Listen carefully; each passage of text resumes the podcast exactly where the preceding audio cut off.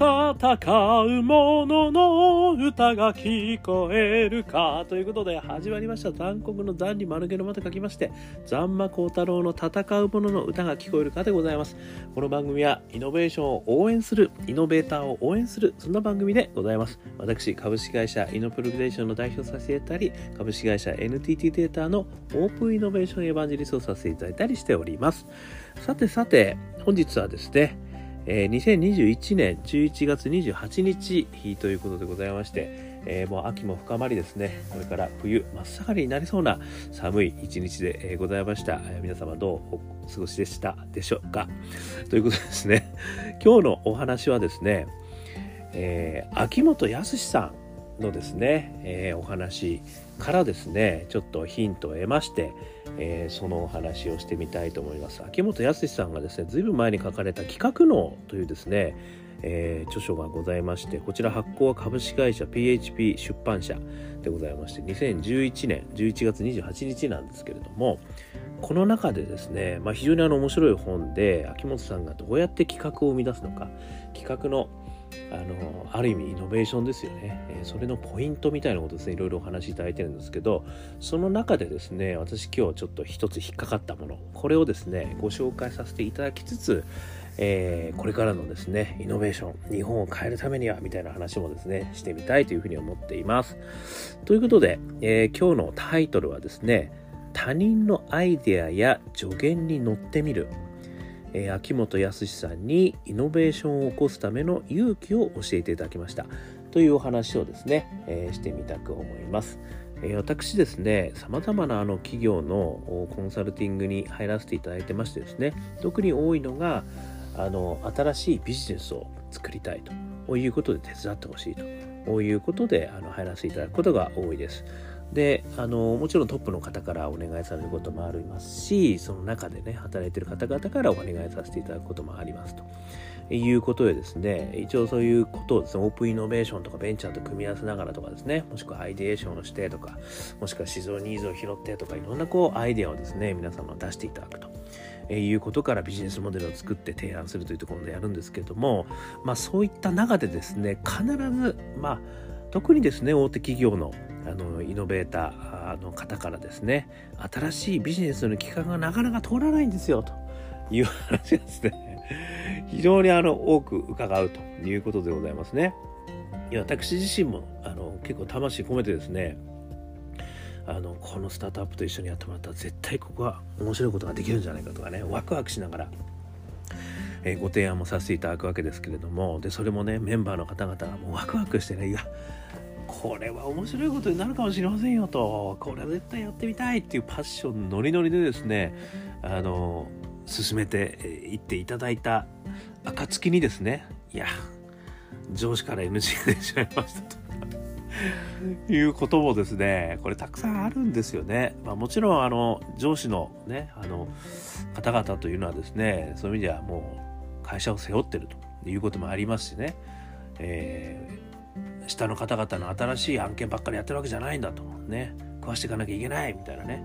えー、リスクヘッジもしなきゃいけないと。コンプライアンスも守らなきゃいけないとかいろいろ守らなきゃいけないことがたくさんあるのでですね。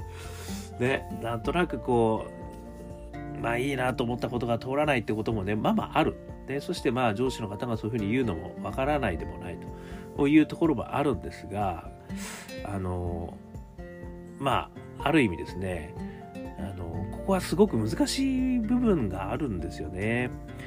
で、あの、まあ、よくインターナルマーケティングみたいな言い方でですね、いかに上司を動かすかと。で、上司を動かすためのコツみたいな話もですね、私、あの、たくさんさせていただきます。まあ、例えばですね、外圧を使いましょうとかですね、お客様をあの味方につけましょうとかですね、いろんなやり方であの私も上司を説得してきたという経験もあるので、まあそういったこともイノベーターの技術の一つなんだとそれもできないよではあのイノベーターじゃないみたいなね言い方をすることもできるんですがまあねそれだけじゃやっぱり難しいかなと思うこともたくさんあります私としては正直言って。ということでここではですねこの秋元康さんがこの本の中でトップの勇気というお話をですねあのしていただいてるんですねでここの部分をちょっと抜き出してちょっとお話しさせていただくととかく経営者や管理者をはじめ上に立つ人間はどうしても自分のキャパシティだけで処理したり理解できるかどうかで判断しがちであると。自分は分からん。分からないけどお前がそこまで言うならやってみよう。そこにかけてみる時に意外なヒット企画が誕生するのであると。いうことを言われてるんですよね。まあこれを見た時にですねそうかと。秋元康さんでもやっぱりそういうふうに思ってんだなっていうのがね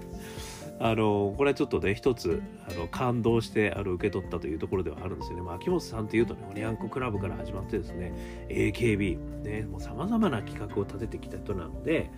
あのまあある意味ねそういったところはもうスルスルと抜けてこられた方なのかなと思ったんですけどやっぱりこういった場面にもですねただ遭遇してきたということのようですね。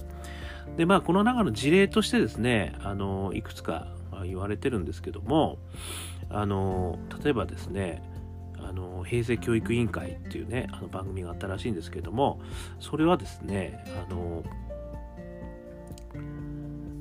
北野武さんですね、えー、先生の指導のもと大の大人たちが小中学生が学校や塾で勉強してる問題を真剣に解くみたいなね話があったらしいんですけどこれだけだともう全然面白くないじゃないかと。でで問題によってはそのタレントの無教養がバレるみたいなね、えー、ことが思われたということなんですけどでも実際やってみたらめちゃくちゃ視聴率が上がったということなんですよね。でこれに関してはあのある意味これの企画を、まあ、出したのはたけしさんだったらしいんですけどもそれをやっぱり通した上司がやっぱりすごい勇気があったんじゃないかっていうようなね言い方をされてるということなんですよね。あのまあ、こういった事例がですねやっぱりその大企業の中とかあのいろんなイノベーションの世界ではですねたくさんあるんですね、まあ、ベンチャー企業の中ではですねそういう意味ではあの、まあ、上司イコールイノベーターだったりするのでもう俺がやるしかないみたいな感じになって進むと思うんですけどやっぱり大企業の中で新しいものを作っていく場合にはですねやっぱりどうしてもその上の方を説得しなければいけないと。でやっぱりその上の方がですねある意味まあお前がねそこまで言うならやってみろとね、いうふうに言ってくれる上司かどうかってことがですね実はすごいこう成否を分けるってこともねあるんですよね。これ私の体験で言うとですねあのそういう意味であの言うと私のオープンイノベーションのこの取り組みというのもですねあのかなり始めた当初2013年だったのであの、まあ、ベンチャー企業とねやることにすげえリスクがあるよと。ね、お前もで私もめっちゃ企業さんとね一緒にこう仕事していく中で何回もあの失敗したことあったんですよね。でその失敗の処理っていうのもすごい大変だったんですよね、まあ、お客様がついてたりするとですねやっぱりものすごく大変な処理で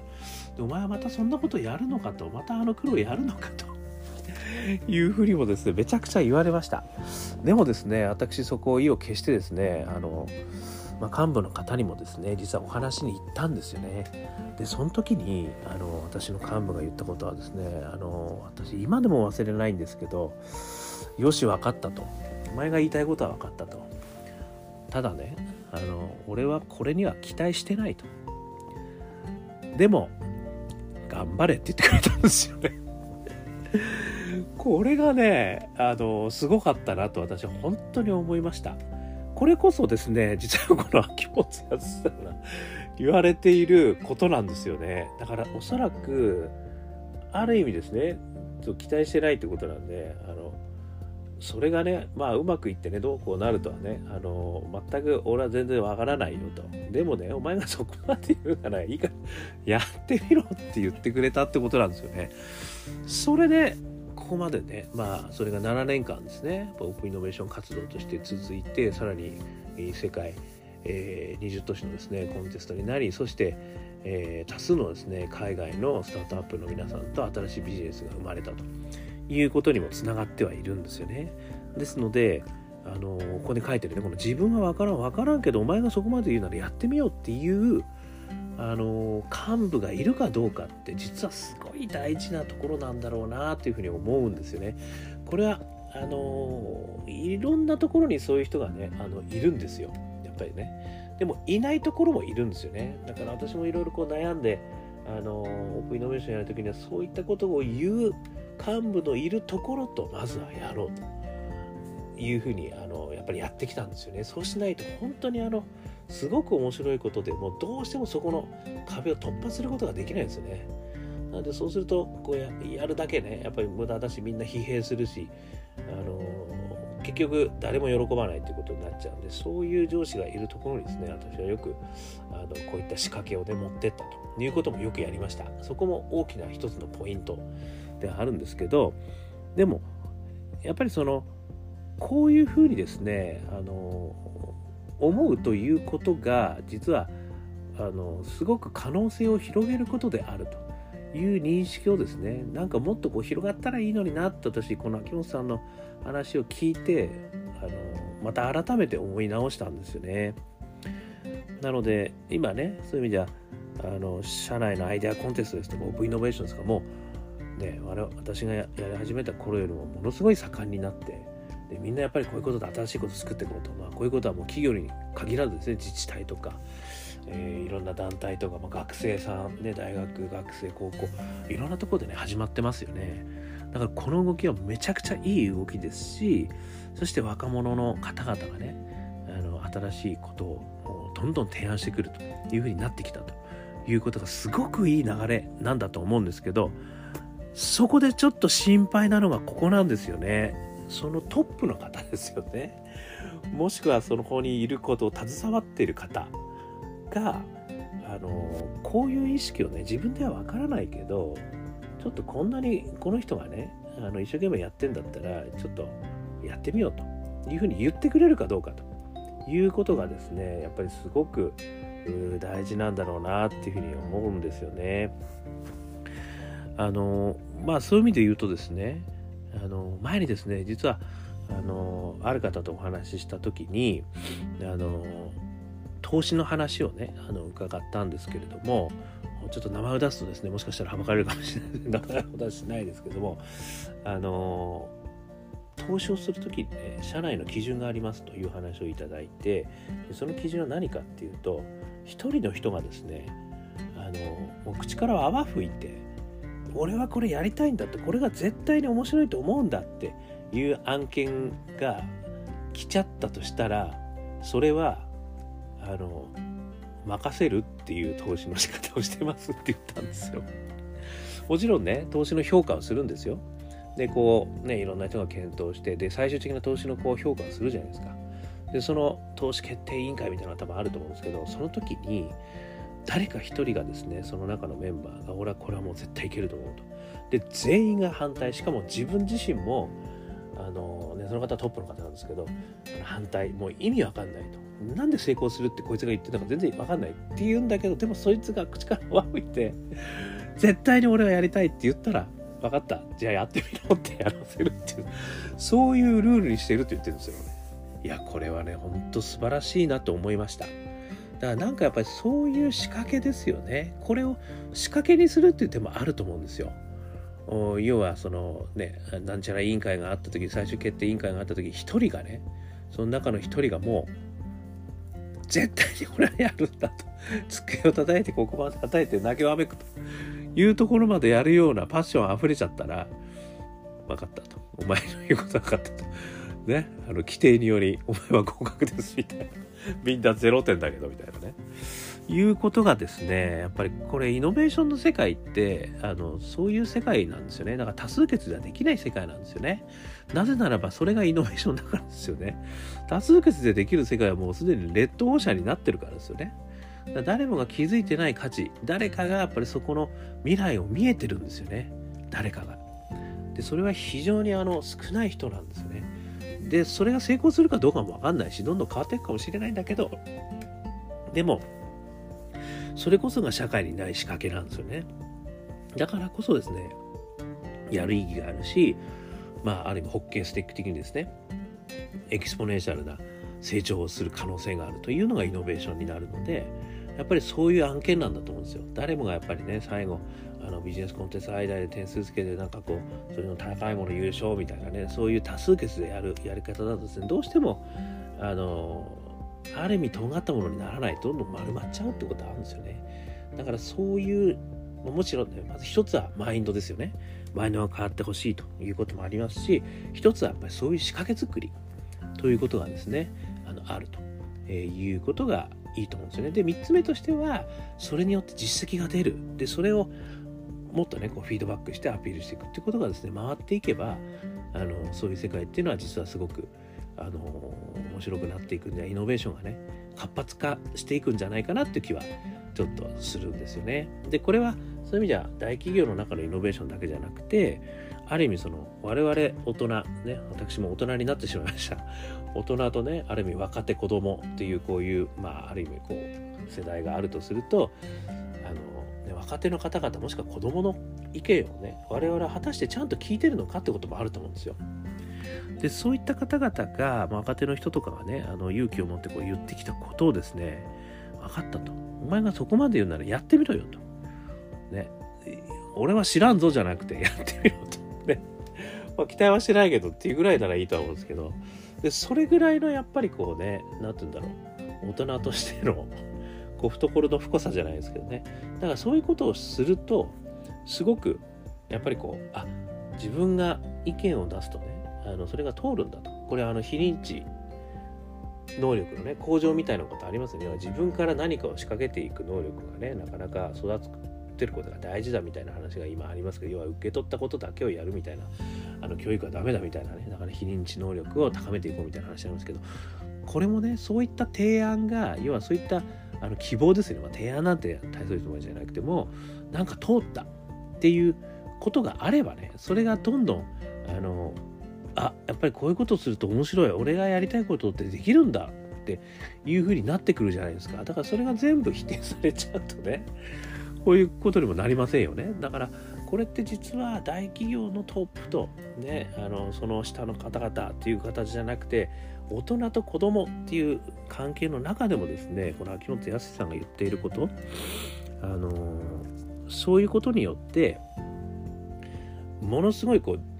要はそのトップの人たちを止めちゃうことによってトップの人たちの範囲内のことでしかできなくなっちゃうわけですね。あとは大人の人たちが止めちゃうことによって大人が考えてる範囲の中でしか子供は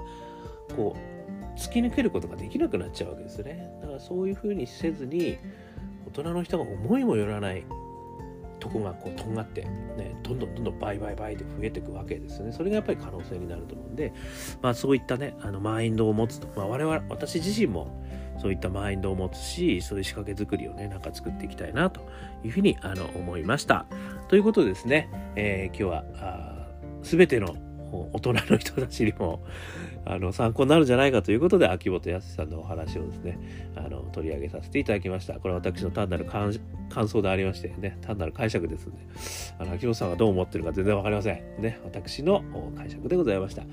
えー、少しでも皆様の参考になれば幸いでございます。私この放送ですねアンカー .fm 毎日配信しておりますので、もしよかったら登録していただくとですね、毎日休み時間とかね、通勤時間とかに聞いていただけると思います。あとは Facebook、えー、Twitter もありますので、よかったら申請してメッセージの交換もさせてください。ということで今日も聞いていただきましてどうもありがとうございました。それでは皆様、頑張りましょうまた明日